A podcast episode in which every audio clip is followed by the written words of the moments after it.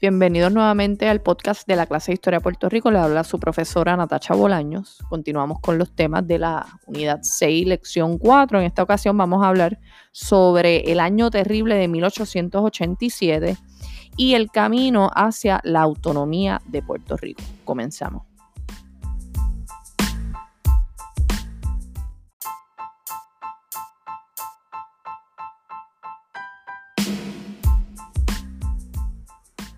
Ok, comenzamos entonces con el año terrible de 1887. ¿Y por qué se llama el año terrible?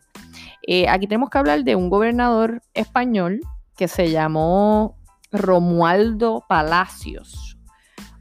Este señor eh, persiguió a todas aquellas personas que estuviesen en contra del régimen español en la isla, especialmente los reformistas y los que se inclinaban por la tendencia autonomista. ¿verdad? Habíamos hablado de que el autonomismo es la idea de tener un gobierno propio, ¿verdad? no necesariamente separándose de España, sino eh, manteniendo una relación con España, pero estableciendo unas leyes y estableciendo una constitución propia para Puerto Rico.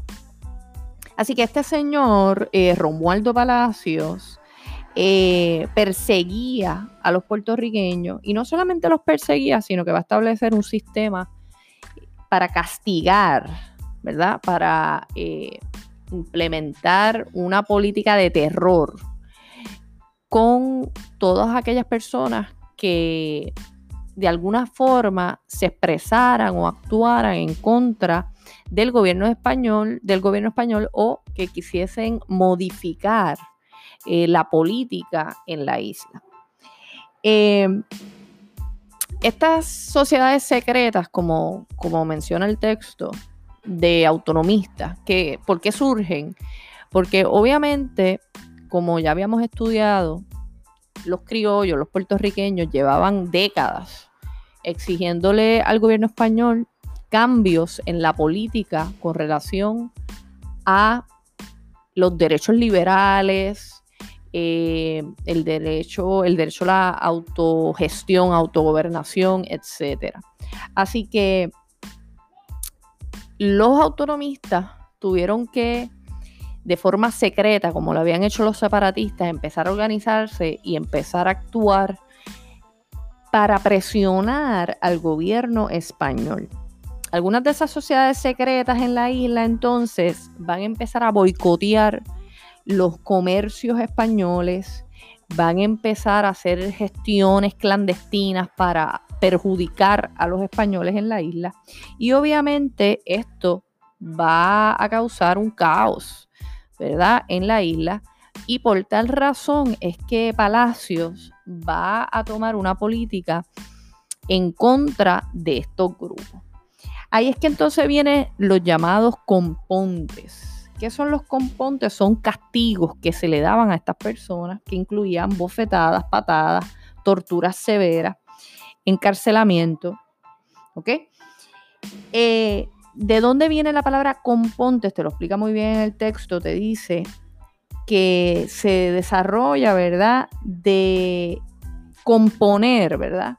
Dice, donde Cuba, donde se torturaba en Cuba, eh, a insurgentes o rebeldes para que se compusieran, o sea, para que se arreglasen, para que, para que cambiaran esa forma de pensar.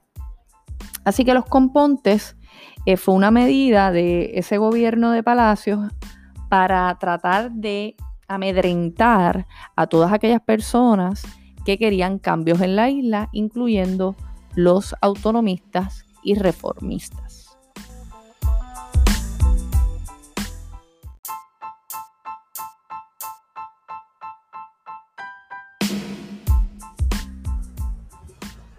Ok, a raíz de toda, toda esta situación de los compontes y de los autonomistas, ¿verdad? Eh, el gobernador Palacio eh, se va a retirar de su puesto en 1887 y el Partido Autonomista va a sufrir eh, unos cambios internos, ¿verdad? y va a llegar un nuevo líder a este partido y va a ser Luis Muñoz Rivera. Luis Muñoz Rivera era un hombre de la élite muy importante en el siglo XIX y también a principios del siglo XX, es el Papa de Luis Muñoz Marín, el primer gobernador electo en Puerto Rico. Y Muñoz Rivera era periodista, eh, era del pueblo de Barranquita, era editor del periódico La Democracia, periódico muy importante en la época. Y eh, Muñoz Rivera entonces va a tomar las, las, riendas, ¿verdad? El control de este partido autonomista y va a proponer unirse al partido, eh, un partido español, eh, para que se extendiera a Puerto Rico una carta autonómica. Eh, el partido que, que Muñoz Rivera eh, consigue, ¿verdad? Esa, esa, alianza va a ser el Partido Liberal Fusionista de España, que tenía eh, como líder a un señor que se llamaba Praxedes Mateo Sagasta.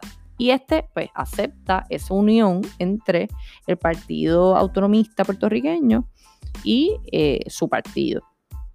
Ahora, este partido tampoco, ¿verdad? era un partido español liberal por completo, sino que era un partido que favorecía eh, una monarquía constitucional.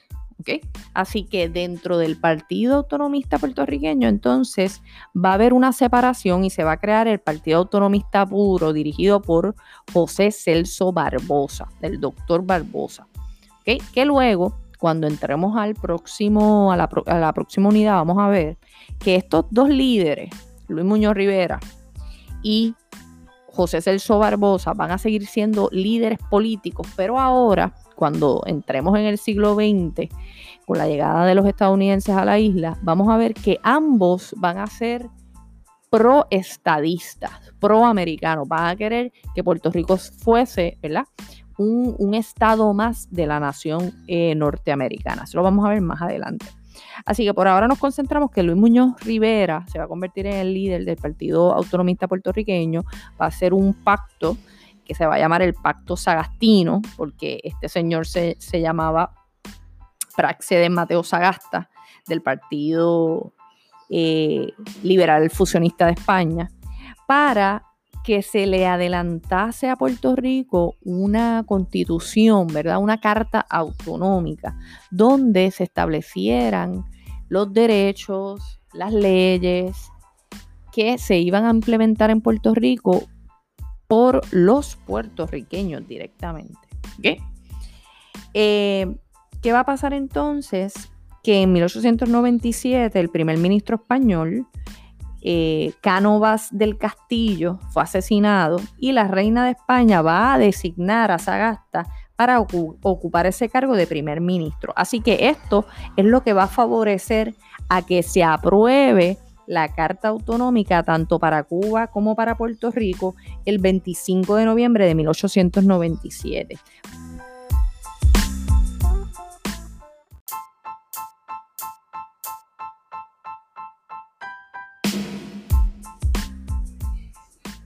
Ok, ahora vamos con los poderes que trajo la Carta Autonómica a Puerto Rico. ¿Qué le va a dar la Carta Autonómica a Puerto Rico? Le va a dar la anhelada representación política. La Carta Autonómica va a entrar en vigor el 2 de febrero de 1898 y va a designar un gabinete autonómico provisional obviamente compuesto por el Partido eh, Liberal. ¿Ok?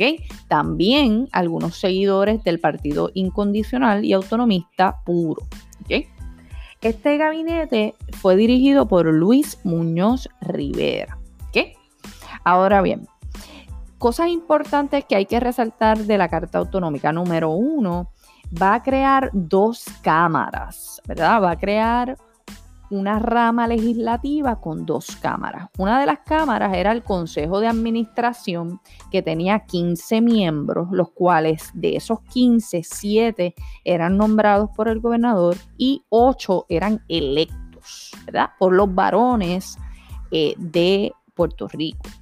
Y también una Cámara de Representantes cuyos miembros eran elegidos eh, en totalidad por los hombres mayores de 25 años. Los funcionarios también de gobierno municipal y los diputados que iban a las Cortes de Cádiz también eran elegidos a través del voto, en este caso por sufragio universal. Así que los funcionarios de gobierno municipal y los diputados a las Cortes de Cádiz, todos los hombres, todos los hombres de Puerto Rico podían votar por esos funcionarios. Eh, ¿Cuál es el problema de la Carta Autonómica? El problema que, ¿verdad? que vemos en la Carta Autonómica es que realmente eh, no duró nada, porque se puso en vigor el 2 de febrero y ya entonces para el 25 de julio del mismo año, 1898, vamos a ver que Estados Unidos invade a Puerto Rico a raíz de la guerra hispanoamericana que vamos a ver en la próxima unidad y prácticamente eh, quedó disuelta esa carta autonómica, ¿verdad? Eh, no pudo ponerse en vigor, ¿verdad? Plenamente lo que establecía la carta autonómica y las cámaras casi ni se pudieron reunirse. Así que realmente no hubo ningún adelanto político a raíz de la Carta Autonómica, aunque sí fue otorgada, ¿verdad?, a Puerto Rico. Así que hasta ahí los temas de la lección 4. ¿Ok? Nos vemos pronto.